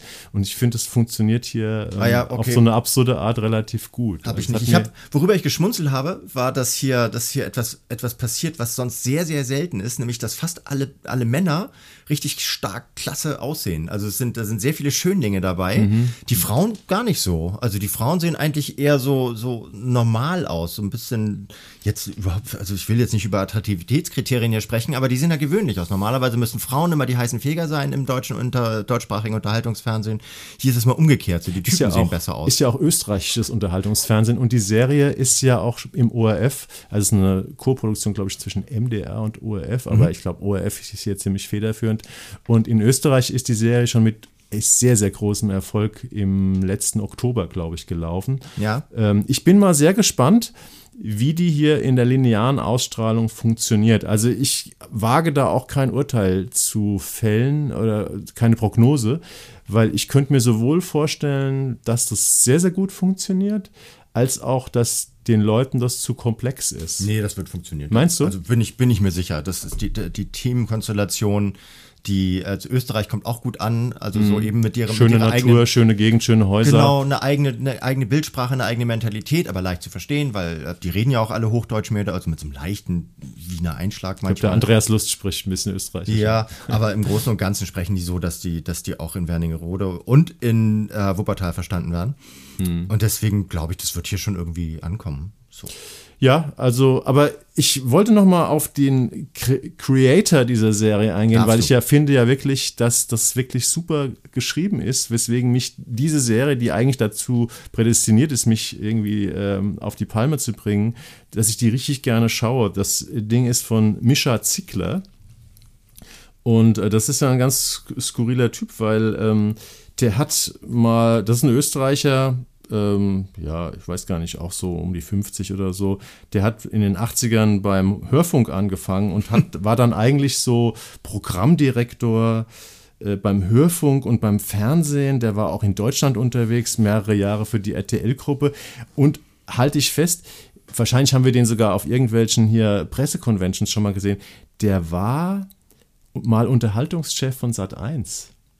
Und dann hat der Typ sich, ähm, Mischa Zickler, und dann hat der Typ sich anscheinend aus dieser Management, Fernsehmacher, Management-Geschichten zurückgezogen und ist jetzt Drehbuchautor. Und äh, der hat noch ein paar Sachen schon gemacht, aber jetzt hat er also auch keine riesenlange Liste. Äh, und ich finde, der hat das echt super geschrieben und super geplottet. Also ich habe jetzt sechs Folgen gesehen und ich finde, wenn du nach sechs Folgen immer noch denkst, das ist ja echt interessant, ähm, also eine so große Wegstrecke gebaut hast, dann hast du vieles richtig gemacht. Ja, Respekt. Also wenn man aus der Ecke kommt und das nicht gelernt hat und so vielleicht noch so eine späte Berufung gefunden hat, dann hat er das wirklich gut gemacht. Vielleicht hat er ja schon in seiner Jugend Drehbücher geschrieben und Oder, ja, ist dann dem Kinder Ruf des Geldes erlegen und ist dann Fernsehmanager geworden. Ja. Oder war, glaube ich, sogar Moderator im Radio und so. Das auch noch. Ich kenne ihn nicht, vielleicht ähm, warten wir auf sein nächstes Projekt und es kann sogar, hat Franziska Weiß gesagt, äh, ähnlich wie es ja bei Big Little Lies war, auch weitergehen. Also ja. wie, wie gesagt, in Österreich ist es sensationell gut gelaufen und ja, wenn es hier auch gut läuft, vielleicht gibt es ja dann irgendwie eine zweite Staffel. Ja, kleine Brücke in die nächste, in die nächste Geschichte, so den äh, Autoren der, äh, der, der Drehbuchgrundlage von Funny Woman zum Beispiel, den kennt jeder. Und jeder. Ja, Ne? Nick Hornby. Nick Hornby. Einer der sympathischsten Interviewpartner, den ich je hatte. Ich hatte ihn mal früher, vor 10, 15 Jahren, zu irgendeiner anderen Geschichte. Und jetzt letztes Jahr habe ich ihn wieder gesprochen äh, für State of the Union, diese, diese Kurzfilmserie Mhm. da über, über ähm, Ehetherapie. Und ähm, es war wieder ein so unglaublich netter, angenehmer Gesprächspartner. Also das muss ich jetzt einfach hier mal erwähnen. Das muss, das muss auch mal raus. So, Ja, wenn, Nick das, wenn, wenn Menschen gute, hin, gute Eindrücke hinterlassen. Er hat die Grundlage geschrieben oder das, äh, die Romanvorlage von Funny Woman heißt im Original allerdings Funny Girl. Und äh, hatten wir uns jetzt vorher oder wir, wir hatten uns kurz vorhin drüber unterhalten. ne? Funny Girl hieß sein Roman. Hieß der Roman? Der vor zehn Jahren erschienen ist. Und ich glaube, in Deutschland wurde er dann aber erstmal unter Miss Blackpool verkauft oder auch, so. Ist auch okay. Irgendwie sowas. Aber die Serie heißt jetzt Funny Woman. Ja, Zeitgemäß, weil man, ich habe irgendwo gelesen, man, es wäre sozusagen das leichte sexistische Abwertung, wenn man erwachsene Frauen als Girl bezeichnet. Es sei denn, die bezeichnen sich selber als Girl. Ja, das ist dann okay. wiederum, ähm, das ist deren Sache. Aber äh, hier geht's halt um Funny Woman. Ich fände tatsächlich aber auch Miss Blackpool ein bisschen abstrakter und damit besser als Titel, weil es geht nämlich um eine nordenglische Schönheitskönigin aus diesem besagten Badeort in einer Gegend, die, glaube ich, so als erste in Großbritannien überhaupt touristisch von Belang war, also der erste massentouristische Ort. In irgendeiner Kritik hieß es, ich glaube in einer englischen Kritik, die ich gelesen habe, der tristeste Badeort Englands. Kann ich mir super gut vorstellen, wenn er auch schon Blackpool heißt. Das klingt ja jetzt auch nicht so, als wenn man da reinspringen möchte. Spielt im Jahr 1964 und wir erleben diese Schönheitskönigin Barbara dabei, wie sie zur Schönheitskönigin gekürt wird. Sie wird erst da in, in der Anfangssequenz gekürt, aber es liegt nahe, dass sie es wird. Und äh, dort also schon die enge, uns die Enge einer, einer äh, Frau in dieser Provinz der 60er Jahre spüren lässt, weil sie von allen Seiten nur angetatscht wird und sie ist ein reines, äh, reines Beobachtungsobjekt. Das geht ihr auf den Keks, weil sie ist, und das lernen wir auch relativ früh in dieser Serie, ein unglaublich komischer Mensch. Sie ist schlagfertig, sie sieht zwar klasse aus, hat wahnsinns lange blonde Haare und ist schlank und groß und alles, also ein Model, äh, wie es im Buche steht, aber sie ist halt gleichzeitig äh, eine unglaublich funkensprühende, witzige Person und geht deswegen auch, löst sich aus ihrem Kaff und geht ins, das ist gar kein Kaff, es ist eine, große, ist eine mittelgroße Stadt, aber geht ins Swinging London der äh, 60er Jahre und versucht dort auf eigene Beine zu kommen. Landet allerdings zuerst in einem Kaufhaus als Hutverkäuferin. Äh, von da äh, schafft sie es zunächst zu einer Comedy-Truppe, vermittelt durch einen so einen Theateragenten, der aber auch nicht glaubt, dass sie komisch ist. Es sind so verschlungene Wege, die sie geht und weil das zuerst nicht funktioniert, landet sie dann in einem Stripclub, obwohl sie vorher gesagt hat, sie würde sich niemals im Bikini zeigen in der Öffentlichkeit. Und von dort aus gerät sie dann wieder mit Hilfe dieses Theateragenten namens Brian, gespielt von Rupert Everett, Kaum zu erkennen. kaum zu erkennen, Hinter so einer Altersmaske. ja, der wird so ein bisschen auf so Phantom der Oper, äh, glaube ich, geschminkt. Also Ja. es wirklich wird da so 45 Jahre älter Und gemacht. wenn wir schon jetzt äh, über Rupert Everett reden, müssen wir natürlich sagen, die Hauptfigur wird von Gemma Arterton gespielt. Genau, also eine, eine der bekanntesten englischen Genau. Schauspielerinnen. Ex-Bond Girl, das ist immer das, womit sie, womit sie verbunden Genau, wird. Aber sie hat im, ich glaube, mit dem schlechtesten James Bond-Film ein Quantum Trost, der direkt nach dem sehr guten Casino Royale kam, also dem ersten von Daniel Craig gespielt. Und äh, ich glaube, es ist auch einer der Filme mit dem schlechtesten Drehbuch, was ich gesehen Ja, ja, habe. weiß ich nicht. Nichtsdestotrotz bin ich ein großer Gemma Arterton-Fan, weil danach hat sie tolle Sachen gemacht. Okay, ja, nee, sie ist auf, auf jeden Fall vielschichtig und Bond gucke ich gar nicht, interessiert mich nicht.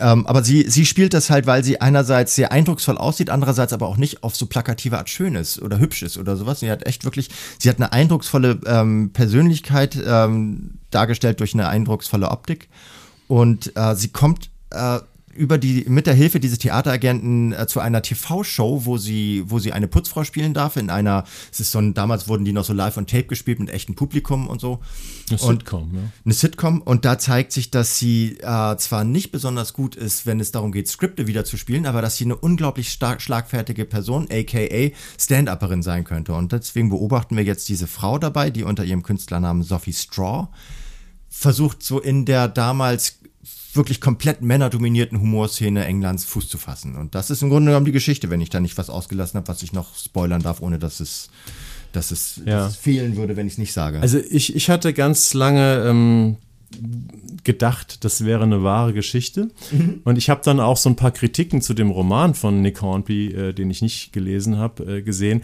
Und das ist anscheinend auch so ein bisschen so gemacht, der Roman, als könnte das eine wahre Geschichte sein. Mhm. Aber ähm, tatsächlich ist diese Barbara Parker, die sich dann Sophie Straw nennt, eine erfundene Figur. Und die auch, glaube ich, noch nicht mal eine, die sich an irgendeiner anderen Figur orientiert, oder? Habe ich das missverstanden? Ich kann sein, dazu kann ich nichts ja, sagen. Es war einfach damals eine Szene, in der es keine Frauen gab und wenn es Frauen gab, dann waren sie so Zuspielerinnen, äh, Zuspielerinnen der männlichen Hauptcharaktere und das ist hier, äh, sie, sie schwimmt sich da also frei und macht diese Serie sech, äh, sechs mal 50 Minuten. Seit gestern bei Sky, glaube ich. Und zwar ne? komplett, ja. Komplett, also man ja. kann die jetzt komplett schon angucken. Und das war für mich auch eine große Hilfe, weil ich habe die erste Folge ähm, in dem Vorführraum gesehen auf Englisch. Ja.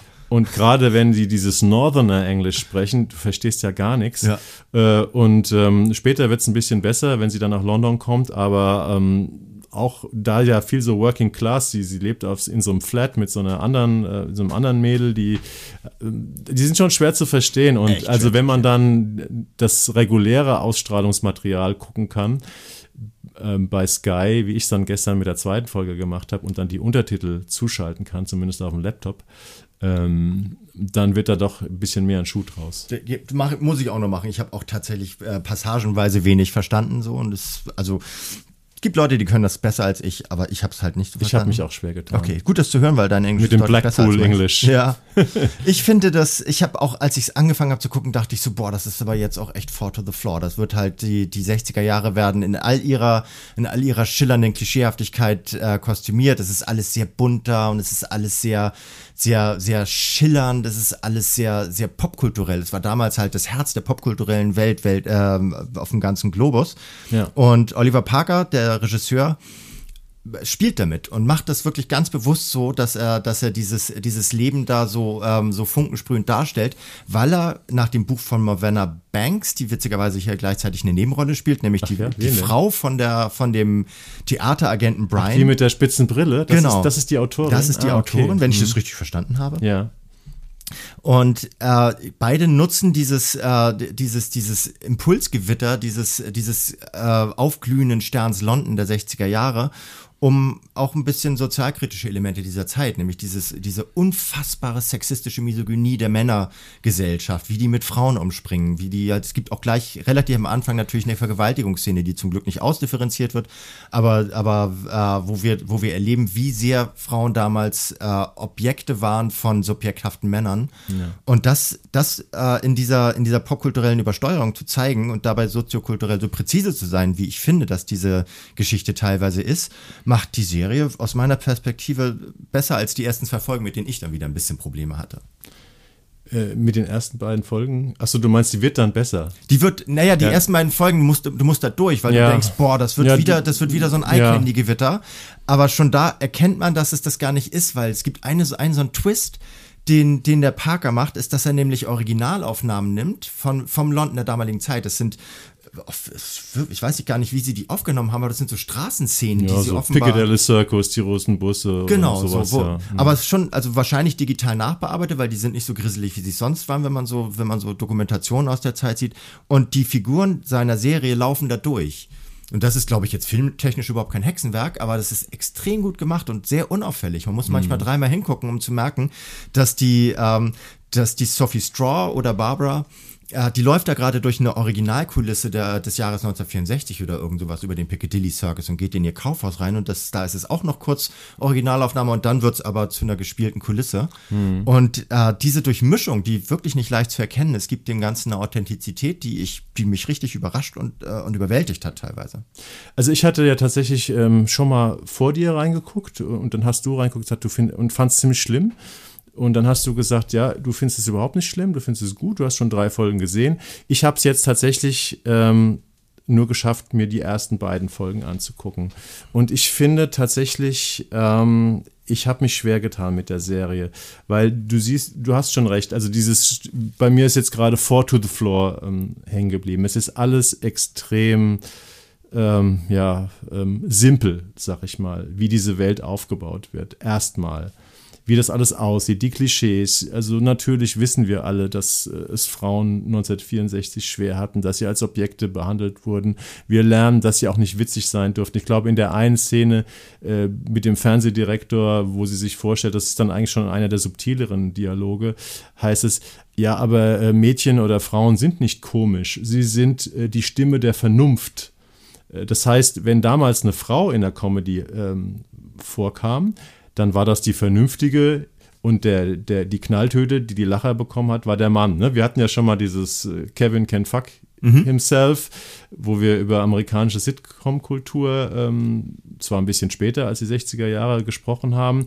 Das sind aber alles keine neuen Erkenntnisse. Genauso wenig wie die Erkenntnis, dass äh, Frauen in den 60er Jahren nicht viel zu sagen hatten und dass sie auf ihre Objekthaftigkeit und auf ihr Äußeres ähm, zurückgeworfen äh, wurden. Also ich habe mich, habe mich, ich sage auch gleich nochmal was Positives, aber ich habe mich so ein bisschen gefragt, okay, wenn ich in diese Zeit der frühen 60er Jahre eindringen will und sozusagen die Gesellschaft so ein bisschen in ihren Feinheiten ähm, mir anschauen möchte, dann gab es doch die ersten Staffeln von Mad Men, die das super gemacht haben. Und wenn ich irgendwas über die Fernsehkultur der, äh, dieser Zeit äh, wissen will und, eine, und über eine Frau, die sich da durchsetzen will, da gibt es die fabelhafte Miss Maisel, die genau das zum Thema hat. Und da frage ich mich, wo soll denn jetzt Funny Woman, diese Sky, diese englische Sky-Serie, wo ist denn der USP, die mir, äh, die mir diese Serie noch liefert? Und da bin ich so ein bisschen stecken geblieben. Ich glaube, die Misogynie spielt hier eine größere Rolle, weil sie gleich in der ersten Szene ähm, dis disponiert wird, sozusagen, als sie auf der, auf der Bühne in Blackpool steht und der Bürgermeister ihr von hinten an den Hintern grapscht. Mhm. So, das ist das, was sie, was sie, äh, was die Serie durchgängig transportiert. Und das ist tatsächlich klar, gab es schon genug, äh, genügend Serien über die, über die Frauenfeindlichkeit unserer Eltern- und Großelterngeneration. Es gab aber lange noch nicht genug ähm, davon, um zu zeigen, was das für Drecksäcke waren damals. Und das, das kann man gar nicht oft genug betonen, dass die Leute, die sich moralisch so überheben, äh, dass die, die moralisch sich für so, für so überlegen gehalten haben in ihrem Wertekonsens und sowas, gleichzeitig ihre Werte so mit Füßen getreten haben.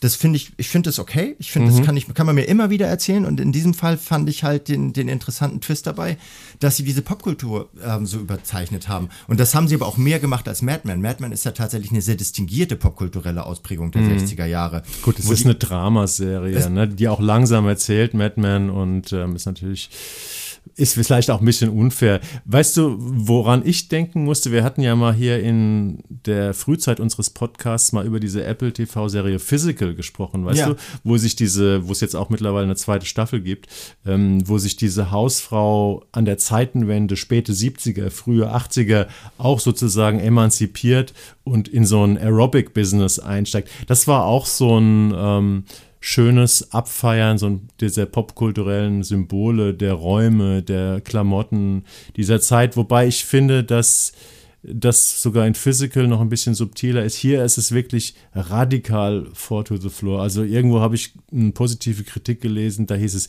Wohlfühlserie oder, oder, oder irgendwie, was es irgendwie auch nicht trifft. Aber ich glaube, die nee. meinten einfach die Optik, dass man hier praktisch sagt, ja, wenn ich mal, es ist natürlich wie immer bei Nick Hornby Stoffen voll mit Musik aus der Zeit, ja. also mit Pop-Songs aus dieser Beat- Aufbruchszeit, Swinging London.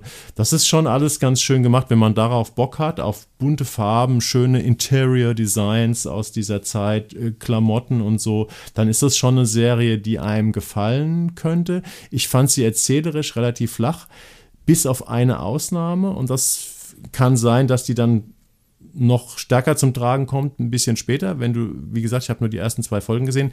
Was ich recht interessant fand, waren diese Probeszenen mhm. und diese Szenen, wenn so Sitcoms aufgezeichnet wird, was die Autoren dann so reinrufen, was der Regisseur sagt, wer was wie machen äh, soll. Da kommt man auch irgendwie, da steigt man ein, so eine alte Zeit des Fernsehens und wie Comedy damals gemacht wurde. Und das fand ich dann tatsächlich recht ja, interessant. Ja, sprichst du tatsächlich einen Faktor an, der auch wichtig ist. Wir erleben das Fernsehen in seiner frühen, äh, frühen Phase, wo es explodiert mhm. zum Leitmedium. Ich glaube, bis äh, auch in Deutschland war bis in die 60er Jahre das Radio das Leitmedium und danach kam, das, kam die Zeitung und dann kam das Fernsehen irgendwann. Ja. Und in, genau in der Zeit, als dann hierzulande auch der zweite Sender entstanden ist, also das ZDF entstanden ist und so weiter, da ist das Fernsehen explodiert und hat quasi alle mediale Aufmerksamkeit auf sich gezogen.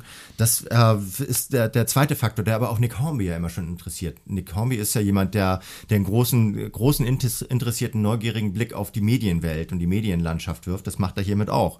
Und es ist tatsächlich so, dass wir, dass wir dieser, dieser Sitcom Blase da, beim, beim mhm. Wachsen zusehen. Und das, und das wird stärker das wird, ab der nö, das wird, Folge? Das wird nicht stärker, es bleibt gleich stark. Also mhm, es ist okay. tatsächlich so, dass äh, gerade in der zweiten Folge, als sie halt anfangen, ihr Stück zu, äh, zu proben, ähm, da merkt man halt, da kriegt man einen richtigen Einblick in, die, in diese BBC-Comedy der damaligen Zeit. Mhm. Und nö, das, äh, ich habe es auch nicht bis zu Ende geguckt, aber es ist auf jeden Fall ein Faktor, der, der sich durch die ganze, der sich durch das ganze Format trägt.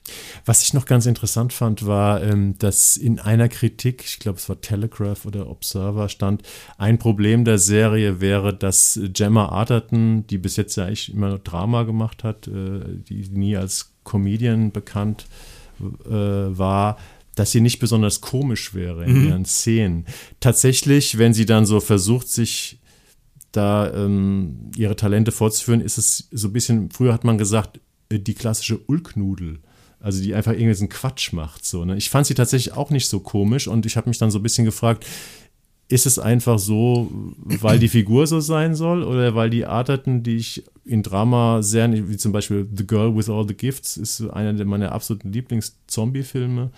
Ähm, mit ihr, kennst du den? Das ist ein, so eine Romanverfilmung, ähm, so fünf Jahre alt oder so, kann ich sehr empfehlen für alle Fans da draußen, die mit The Last of Us schon durch sind, aber Girl with All the Gifts noch nicht geschaut haben. Ein wunderbarer Dystopiefilm, wo sie ganz, ganz stark ist. Ähm, aber ich habe mich tatsächlich ein bisschen gefragt, ob sie vielleicht ja, vielleicht nicht so eine gute Comedian ist. Aber das ist ja auch, das ist ja die Geschichte. Also ist Teil der, ich will diese jetzt auch gar nicht über den grünen Klee loben, die Geschichte. Ja. Ich finde sie vor allem interessant wegen ihrer Brüche und wir versuchen hier ja auch tatsächlich Formate äh, aufzuzeigen, die mit, äh, die mit, äh, mit gängigen Klischees brechen und sie dabei gegebenenfalls auch äh, reproduzieren. Mhm. Sie spielt gar keine Komödiantin im klassischen Sinne, zumindest am, äh, in, im ersten Teil der Serie, sondern im Gegenteil. Sie spielt eine Frau, die sich radikal gegen die Konvention der, äh, der herrschenden Gesellschaft, der männerdominierten Gesellschaft auflehnt und einen Heiratseintrag ablehnt zum Beispiel. Das haben Frauen damals nicht gemacht. Mhm. Das kam gar nicht in Frage, dass Frauen, wenn, wenn ein Mann kommt und sagt, der bringt sie unter die Haube,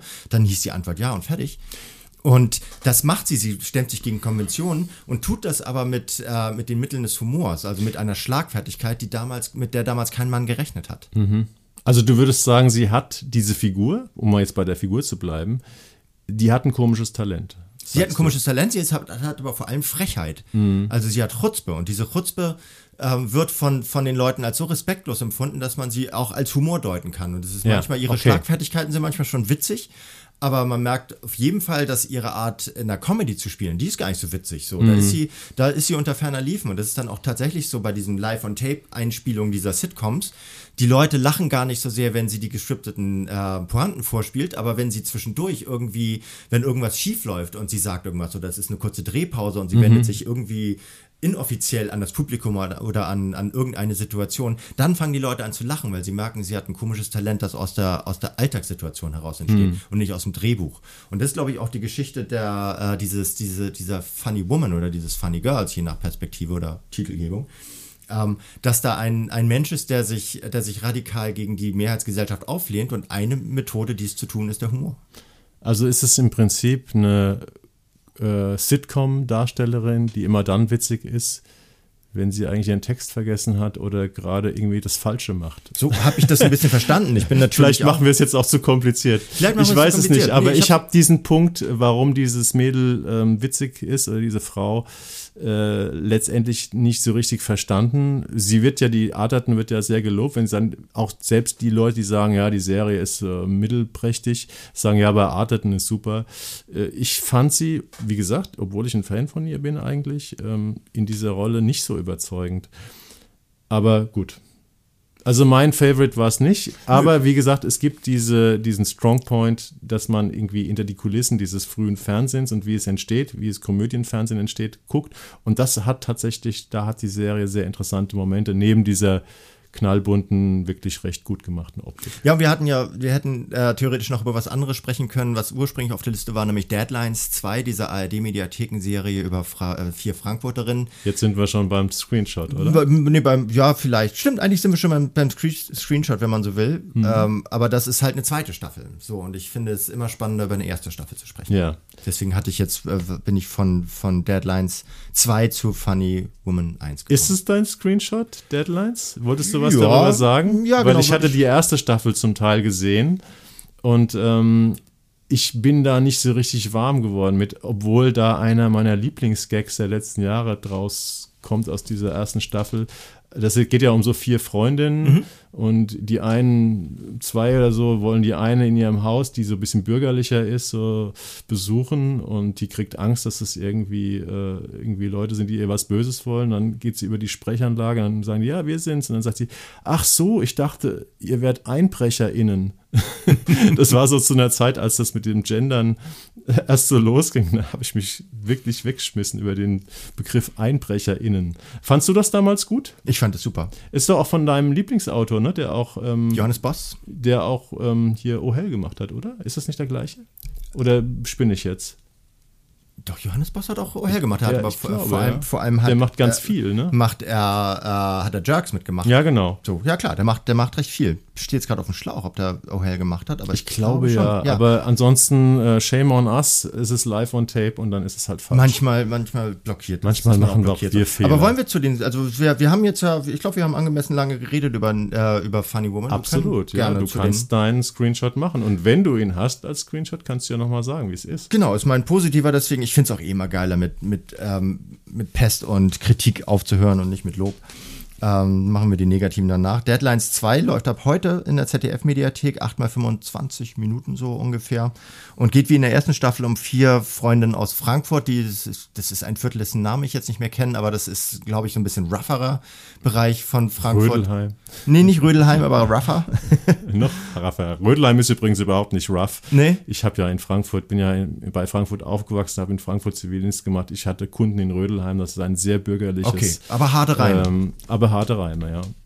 Und äh, nachdem sie äh, sich in den ersten acht Folgen, das war, glaube ich, wann das war 21, glaube ich. Das ist schon ein bisschen her, ne? Ja.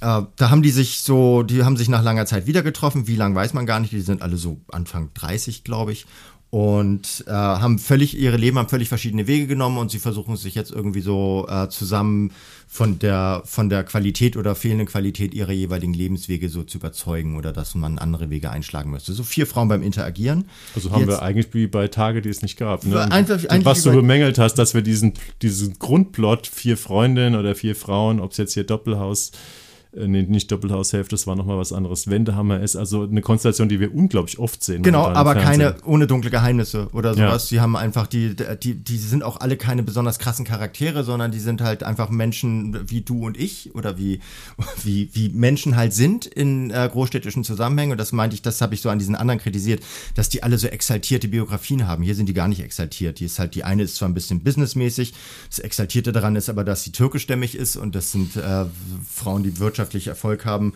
mit diesem Hintergrund, sind halt immer noch sehr, sehr selten. Und äh, wir gucken ihnen einfach dabei zu, wie sie sich mit ihrer Gegenwart im Lichte von der Vergangenheit und der Zukunft äh, auseinandersetzen. Und jetzt treffen sie sich wieder bei der Beerdigung ihres Lehrers. Ich will da gar nicht so viel, so viel drüber erzählen. Und es ist wieder genau das. Es ist so eine, so eine, so eine Punchline, äh, so ein Punchline-Gewitter, ohne dass die Punchlines geschrieben wirken. Sie sind, mhm. wirkt, wirkt immer so ein bisschen improvisiert. Die schaffen es alle, ihre, ihre kleinen Sortisen über sich und andere so, so abzufeuern, dass man nie das Gefühl hätte, dass da soll irgendwas mit erreicht werden, sondern es ist immer einfach so, äh, wie diese Lichter in der Science Fiction means nothing goes nowhere. Die, die reden einfach miteinander und man hat das Gefühl, diese Kommunikation ist gleichzeitig Ziel, Ausgangspunkt und Wesensgegenstand dessen, was die miteinander tun. Und ich habe da jetzt, hab's jetzt auch nicht durchgeguckt so, aber ich gucke denen einfach unglaublich gerne dabei zu, diesen, mhm. diesen vier Frauen, wie die, wie die halt so ihre, ihre Gegenwart spiegeln. Also es ist keine Dramedy in dem Sinne, dass man sagt, man ver, verfolgt diese Lebenslinien und die führen zu irgendwas und es gibt Wendungen und Ups und Downs oder so. Es ist schon eher klassisches Sitcom-Comedy-Format. Es geht um die Situation. Genau, also es, ist, es, ist, immer die Situation, aber im mhm. Lichte der, der Vergangenheit und dessen, was noch kommen kann. Und sie, genau, es, ist, es hat keine, es ist nicht so, dass es, dass es keine Relevanz hat, worüber sie reden. Es hat immer eine Relevanz. Manchmal hat es auch eine Dramatik und man, man äh, erlebt die, die Leute, wie sie manchmal auch sich selbst betrügen mhm. in, in Zusammenhängen, in die sie eigentlich gar nicht gehören und so. Aber es wirkt nie aufgesetzt und das ist ja auch das große, die, diese, diese große Fähigkeit von Johannes Boss, dass er aus, aus Scheiße Gold macht. Also dass er aus, aus Nichtigkeiten äh, erzählenswerte Dialogfetzen macht. So. Mhm. Deswegen fand ich die gut. Mehr will ich darüber gar nicht sagen.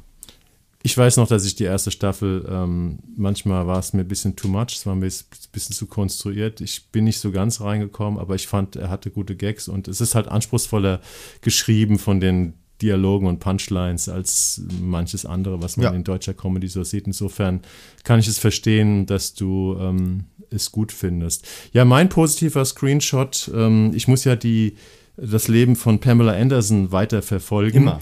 Ähm, als jemand, der eigentlich sich früher nie für Pamela Anderson interessiert hat, sondern Ach, erst eigentlich doch, ich weiß noch, als diese H&M-Plakate, wo sie, die warte noch mal so vor 90er Jahren, so ja. H&M, dachte ich so, wer ist denn die?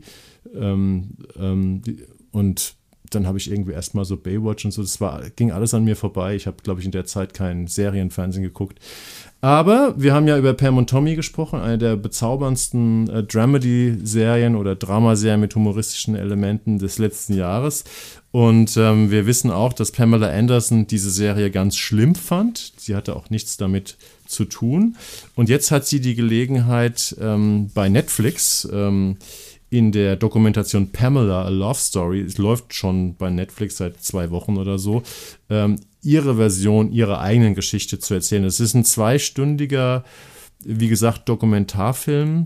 Wir erleben eine ja weitgehend ungeschminkte mit 50erin dabei, wie sie in Kanada, wo sie mittlerweile wieder lebt, da wo sie herkommt, äh, in so einem Häuschen sitzt und ihre Lebensgeschichte erzählt. Und das tut sie, äh, das ist eine Geschichte von viel Missbrauch, Demütigung und Überleben. Äh, hört sich frustig an. Sie erzählt es aber mit einer großen Wärme, mit viel Selbstironie, mit einer großen Leichtigkeit. Es kommen ein paar äh, Personen mit dazu, wie ihre erwachsenen Söhne. Ähm, sie reflektiert auch über diese Serie, die sie zwar nicht gesehen hat, aber sie, über die sie sich berichten lässt. Ist sie denn noch mit Tommy zusammen? Äh, nein, sie war zweimal mit Tommy verheiratet. Ja. Ich muss dich jetzt leider sehr enttäuschen. Sie ist nicht mehr mit Tommy zusammen. So, das und das schon sehr, sehr lange. Ich ja. glaube, eine ihrer, äh, eines ihrer Steckenpferde ist das Heiraten. Mhm. Also sie war, glaube ich, sechs oder sieben Mal verheiratet. Auch in der Zeit, wo diese Dokumentation entstanden ist, wahrscheinlich auch über einen längeren Zeitpunkt, hat sie mal wieder irgendwie einen Handwerker geheiratet, der da vorbeikam. Und am Ende der, am Ende der, ähm, des Films ist sie dann aber auch schon wieder geschieden von dem. Ähm, der da vorbeikam. Die, die Doku erzählt trotzdem nochmal ganz toll und auf eine andere Art, wie man früher als Frau behandelt wurde in den Medien oder beim Fernsehen, wenn man seinen Körper eingesetzt hat, was ja Männer auch getan hat, aber sie wurde deswegen nicht despektierlich behandelt, also was die Serie schon gemacht hat. Aber wenn man das in der Dokumentation sieht, und das mit diesem speziellen Charakter von der Pamela Anderson, die ja so selbstironisch ist und auch wie so ein kleines Mädchen, obwohl sie schon eine lange, lange erwachsene Frau ist, ähm, das hat irgendwie was Anrührendes. Und das ist mhm. dasselbe Anrührende, was eigentlich auch in der Serie rüberkommt.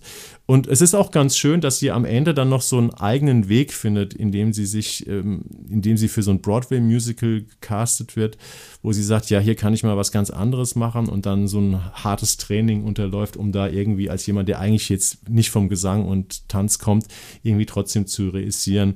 Ja, ich ja. fand das eine sehr schöne, sehr schöne Dokumentation und ähm, auch ungewöhnlich, weil man sieht ja immer diese, diese Filme von Prominenten, bei den Streaming-Diensten, die sich selbst inszenieren in einer Dokumentation. Das tut sie natürlich auch. Hier geht auch, verlässt auch keine Szene des Haus, ähm, die sie nicht abgesegnet hat. Aber trotzdem. Aber es ist nicht ist, Harry und Meghan. Nee, überhaupt nicht. Und es ist auch nicht äh, Ronaldo oder so. Ja. Ähm, man hat tatsächlich, äh, sie zeigt sich hier relativ. Ähm, ähm, ja, pur. Und das finde ich, hat äh, uns, die wir das angeguckt haben, mal so ganz privat, hat uns irgendwie schon auch angerührt. Deswegen, wer sich ein bisschen für die Geschichte aus ihrer eigenen Perspektive erzählt, äh, interessiert, dem kann ich Pamela bei Netflix empfehlen. Ich finde es auch gut, dass du, dass du was Dokumentarisches ansprichst, weil durch diese Menge an, an Serien, die es gibt, sind wir manchmal ein bisschen arg serienlastig und vernachlässigen das dokumentarische ähm, Format, das wichtige dokumentarische Format ein wenig. das schön, dass du das machst und ich gucke da mal rein. Und du hast noch einen anderen Screenshot oder war, ich hattest immer du einen negativen, das ist ja mein, das ist ja das Schönste okay. abzupesten. Äh, es geht natürlich um eine neue Vorabendserie der ARD, die sich Vapo Elbe nennt. Ich oh nein, es ist ja, ein weiterer Vapo-Standort. Ein weiterer Vapo-Standort, der 64. jetzt mittlerweile zu, zu den 2348 anderen Polizeistationen oder Kommissariaten im, am Vorabend ich muss mal gar nichts zu sagen, war Elbe Wasser, Wasserschutzpolizei. Ist in Hamburg oder was? Nee, diesmal, diesmal im Osten, damit wir, wir müssen ja auch an unsere Brüder und Schwestern im Osten mehr denken. Und das jetzt spielt eher so, so die Region Sachsen-Pirna und Elbsandsteingebirge, glaube ich, und sowas. Ich habe natürlich nur, nur ungefähr sieben Minuten ertragen und schon diese sieben Minuten waren so schmerzhaft wie, wie glaube ich, eine Wurzelbehandlung. Ach, und die schippern auf der, ähm, auf der Elbe genau, im Sandstein. Ah, da bin ich mit meinem Sohn, habe ich ja die tolle Radtour bis zum Ende der Elbe, also beziehungsweise sie endet da ja nicht bis zur tschechischen Grenze gemacht. Also landschaftlich ist es natürlich sehr reizvoll. Tipptopp, was ja. vielleicht auch ein Grund sein könnte, dass, ich, dass es eine Serie bekommen Nein, nein, hat. nein. Es geht hier nur um die Dramaturgie, die herausragend geschrieben ist. Es geht los mit einem Bootsunfall, wo drei Leute, wo so drei Typen am Vatertag, ist auch noch so ein Nazi-Trigger, den die damit gleich einbauen, damit sie auch ihre rechtsradikale Klientel im Osten ähm, an, an, an die Bildschirme kriegen. Ähm, es geht um am, am, Vatertag, der da ja Herrentag heißt, äh, schippert irgendwie, schippern drei Typen besoffen im Kanu über die Elbe und dann kommt irgendwie ein Motorboot, einer stirbt. Und du siehst halt schon mit wie wenig, wie wenig Liebe und, äh, und, und Präzision und, äh, und, und, Geld. Und Professionalität das gemacht wird, siehst du daran, dass sie dieses Boot zeigen und aus dem Hintergrund hörst du ungefähr 24 Leute, die grölen. Das sollen die drei an, auf dem Boot sein, aber auf dem Boot bewegt niemand die Lippen und einer schläft. Mhm. Und das ist eine Lieblosigkeit in, im Umgang mit Fernsehen, die man, äh, wofür man die ARD anklagen müsste, wenn es dafür einen Gerichtshof gäbe. Und damit ist die Serie erzählt. Es geht um nichts. Ja. Also es, irgendwer macht irgendwas und irgendwie gibt es auch noch Polizisten, die irgendwen dafür irgendwann verknacken und fertig. Wer bei einer neuen, bei einem neuen Vapo-Standort, äh, die ja nur erfunden wurden, weil die Sokos schon durch waren, ja. ähm, noch was Interessantes erwartet, ist natürlich auch selber schuld. Ne? Ja, aber trotzdem kann man, also man darf ja, auch schlechtes um Fernsehen mit Gewissen machen. Ja. Das hm. ist wirklich okay. lieblos und herzlos gemacht und das ist reine Publikumsverarschung, weil sie wissen, dass so die Klientel ab 78 einfach sowieso ab weiß ich, Minute zwei einnickt. Die haben vielleicht auch einfach gesagt, Elbsandsteingebirge muss mal wieder vor die Kamera. Genau, muss man wieder vor die Kamera. Das ist ja. schöner. Das ist wirklich respektloses Fernsehen gegenüber allen Beteiligten. respektloses Fernsehen, sehr gut.